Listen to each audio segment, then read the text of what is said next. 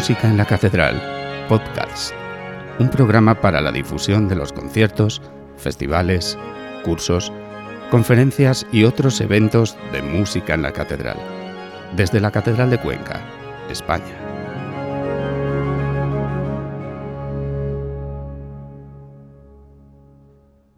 Hola y bienvenidos a esta nueva entrega de podcast de música en la catedral.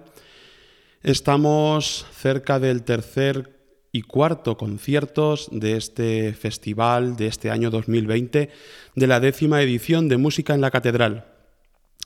Hoy tenemos con nosotros a uno de los grandes en Europa, a Jürgen Essel, pero no viene solo, sino que viene acompañado de su compañera en lo profesional, pero también en lo personal, María Sajratkova. Muy bienvenidos a Cuenca. Gracias. Gracias. Jürgen Essel es profesor de órgano en la Escuela Superior de Música y Artes Escénicas en Stuttgart. Gran improvisador e intérprete, hoy en día eh, reconocido entre los grandes. En el mismo eh, currículum se cita nada menos que Arvo Part elogiando precisamente tus improvisaciones. Hoy hemos comenzado también a escuchar eh, tu parte docente, de la cual creo que están todos los alumnos mucho más que encantados. Y María Sagradkova, con quien tanto yo como Lucie tuvimos la suerte de ser colegas en estudios en AMU, en Praga. También sigue una carrera mm, con eh, grandes premios en improvisación, en interpretación, una carrera por delante, porque eres joven, pero ya con mucha historia detrás. Es un gran placer para nosotros teneros en, en estos instrumentos, en este espacio y sobre todo Estamos muy contentos porque el curso que acaba de comenzar, pues creemos que está al menos a la altura de, las circunstancias tan difíciles que tenemos. Hay ocho organistas eh, de toda España y también de Alemania, lo cual para nosotros es eh, supera todas nuestras expectativas, supera todo lo que podíamos imaginar. Así que esperamos que también lo sea así para vosotros. Queremos un poco dialogar con vosotros ahora que acaba de comenzar el curso. Jürgen, queríamos preguntarte cuál es tu relación con los órganos en la península ibérica. ¿Desde cuándo los conoces? ¿Cómo fueron esos inicios? Y nos gustaría que nos eh, eh, hablases un poco desde el punto de vista de organista alemán, ¿Qué piensas de los órganos históricos de la península ibérica? Son muchas cosas y espero que puedo eh, eh, decir, algo, uh, algunas cosas porque mi español no es muy fuerte. Em, la experiencia que tengo con los instrumentos ibéricos es, es lungo porque Um, he vivido un viaje um, muchos años pasados uh, con un amigo no organista y hemos visto una, una iglesia en Vieja Castilla y um, entramos en, en, esta iglesia y uh, encontramos Francis Chapelet que toca eh, una fuga de la arte de la fuga de Bach y eh, estuve una grande sorpresa eh, de encontrar un, un, grande maestro de la música ibérica y así nos ha, mostrado muchos instrumentos ibéricos y me ha gustado mucho eh, las colores particulares de estos instrumentos, eh, también las, particularidades del medio registro, octava corta, los cornetas, las trompetas eh, horizontales, me encantan mucho. Y em, Vale, estuvo muchas veces en España, conozco bien, pensó este estilo. Em, también he hecho mm, unas, unas eh, grabaciones en México en los grandes instrumentos de gemelos de la Catedral de México. Eh, vale, y, eh, tengo un, un amor a estos instrumentos. Y además se pueden encontrar eh, algunas grabaciones en YouTube, se ven de conciertos en vivo, hemos podido ver que estás tocando allí, grabado en, en vivo y en directo. Muy interesante, además con música contemporánea improvisaciones. Y además de los instrumentos, eh, sus curiosidades, las diferencias con otros instrumentos, eh, ¿qué piensas, eh, cómo ves la música española, la música escrita para estos instrumentos, la música que nos ha llegado de los siglos XVI al XVIII principalmente? ¿Cómo se ven fuera de España? Porque es una música un poco particular quizás? ¿Cómo, cómo, cómo se ve fuera de España? Um, es particular por uh, la factura de órgano, porque son los uh, registros medios um, y la estructura, la textura de esta música es particular por los instrumentos.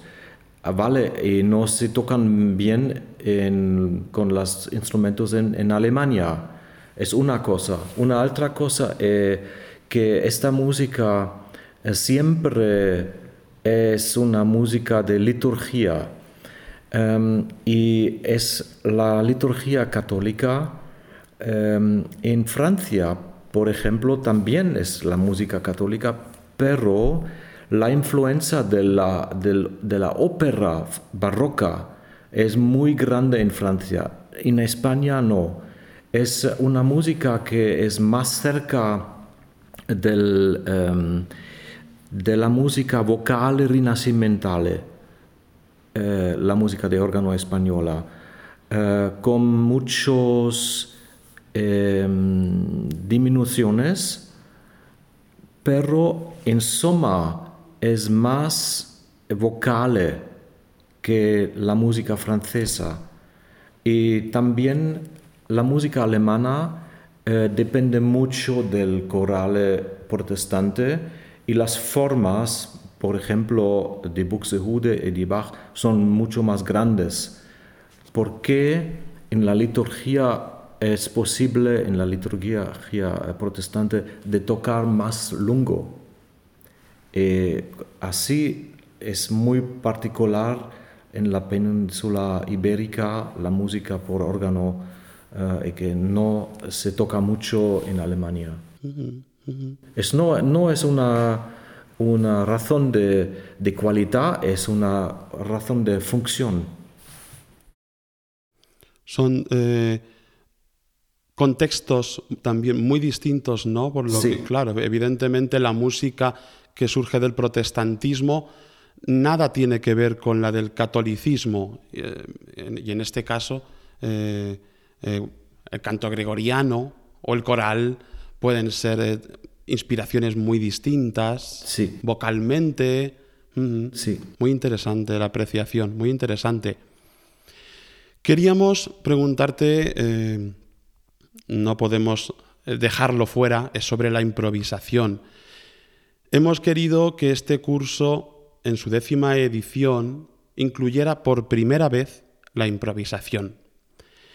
Por tanto, eres el primer profesor de improvisación que tenemos en los cursos de la Catedral de Cuenca.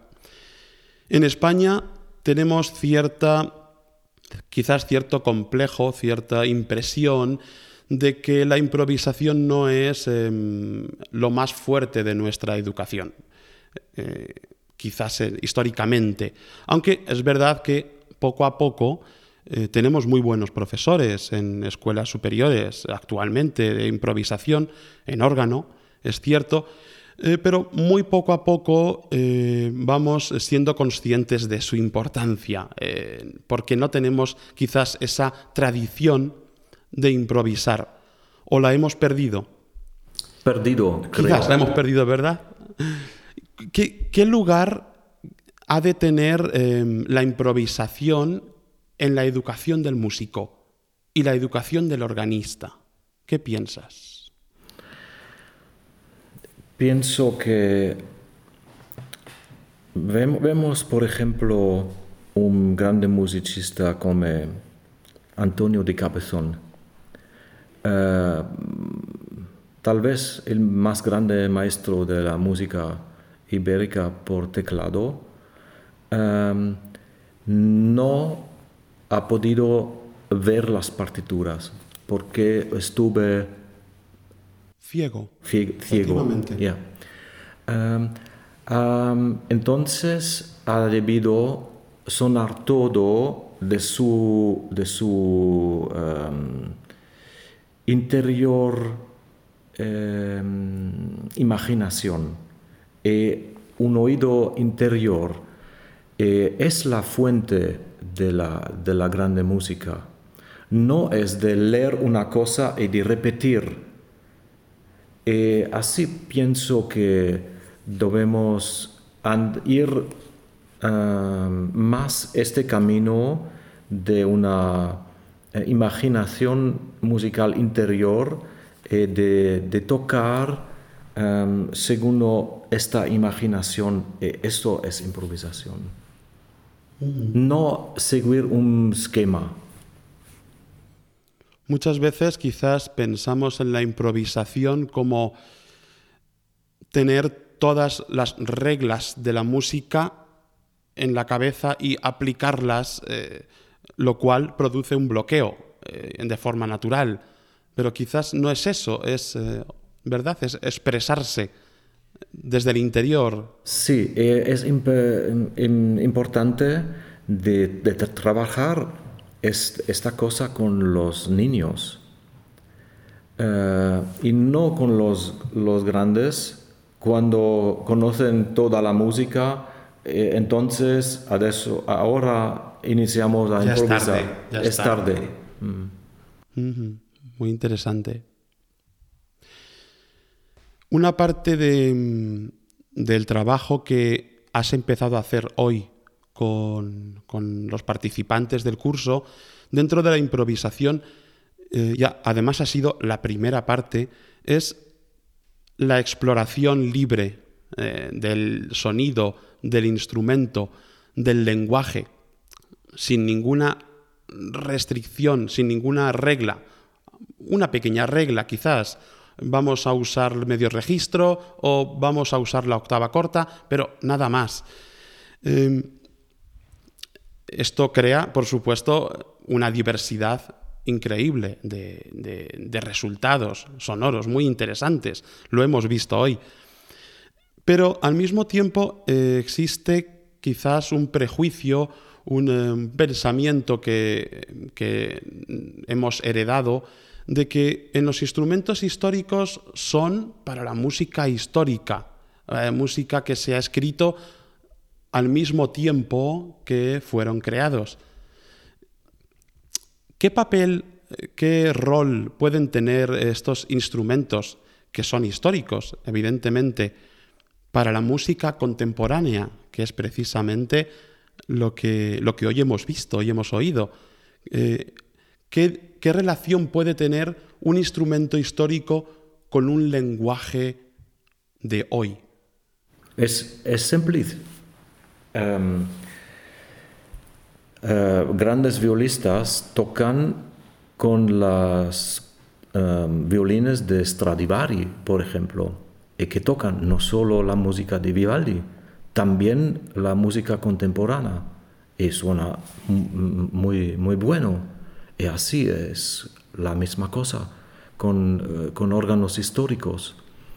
Claro, los teclados que no son aquí, no, no podemos usar. Es, es, un límite, pero en este límite es como un límite en un violino. El sonido, el, el più basso, es el, el sol. Y hacemos música con estas, posibilidades. No más, no menos. y los resultados inesperados y al mismo tiempo tan válidos como en un órgano moderno. Claro, más, porque son sonidos muy, muy preciosos, muy eh, eh, particulares, mm.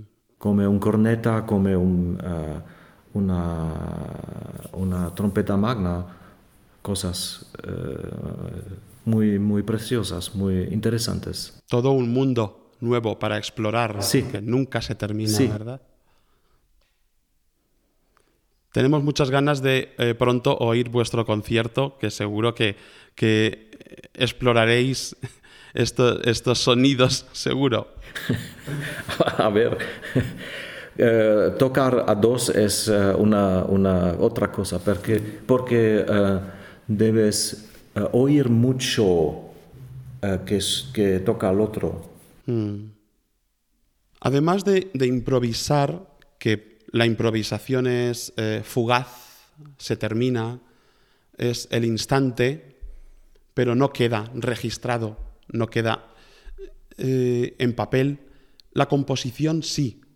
Em, ¿Merece la pena escribir hoy eh, música mm, con lenguaje contemporáneo también para estos instrumentos? ¿Es importante? Sí, sí, claro. Em, por ejemplo, en Italia em, hay muchos instrumentos de octava corta del 800 eh, eh, mm, y, quieren, quieren eh, tocar también cosas modernas. Por ejemplo, hay libros eh, en, eh, imprimados con música nueva para teclados, para eh, órganos viejos. Ya, existen. Es interesante. Tenemos proyectos, iremos pensando sobre esto. Seguro que nos vamos a inspirar mucho en este curso, pero tenemos proyectos de futuro relacionados con la composición. Muy bien. Sí, Queremos seguir de algún modo la tradición que ya existía. O sea, tenemos composiciones en el archivo que datan del siglo XIX, pero en el siglo XX no tenemos nada para estos instrumentos. Así que tenemos una puerta que abrir que iremos poco a poco eh, descubriendo. Y Jürgen, ¿cómo ves el presente y el futuro de la cultura del órgano en Europa, en el mundo y, ¿por qué no?, también en España. ¿Cómo lo ves? Um, veo dos tendencias. Una tendencia es que um, la calidad de las interpretaciones y la calidad técnica de los organistas es más y más alta. Eh, también el repertorio es muy largo em, y las la jóvenes que, van al conservatorio tocan muy bien. Otra tendencia es que en, em, en la misa, en el culto religioso, el órgano Em, a menos a menos de, función. Em, y esto es un, peligro eh, que, que, la cultura que originalmente es también una cultura espiritual, eh, es, una, es una cultura más o menos de concierto y no de cultura espiritual.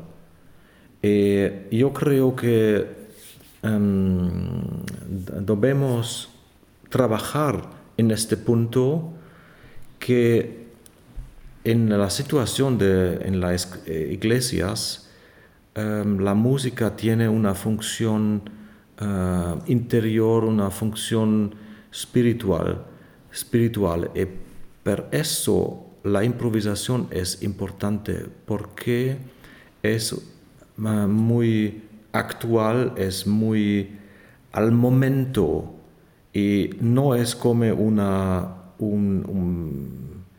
una obra escrito que, es como una repetición de siempre los de esas cosas.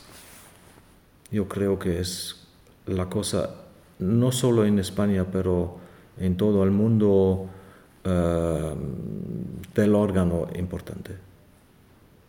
Muchas gracias, Jürgen. Os escucharemos a ti, a Marie, en el concierto que nos ofrecéis el próximo viernes a dos órganos, en los órganos de la Catedral de Cuenca. Órganos gemelos, eh, construidos para ser tocados juntos, hasta incluso con un repertorio en, la catedral pero que vosotros pues, nos ofreceréis un programa construido por vosotros mismos, tanto en la confección de las obras, adaptaciones, como en la improvisación que vais eh, a ofrecernos. Tenemos muchas ganas de oíros.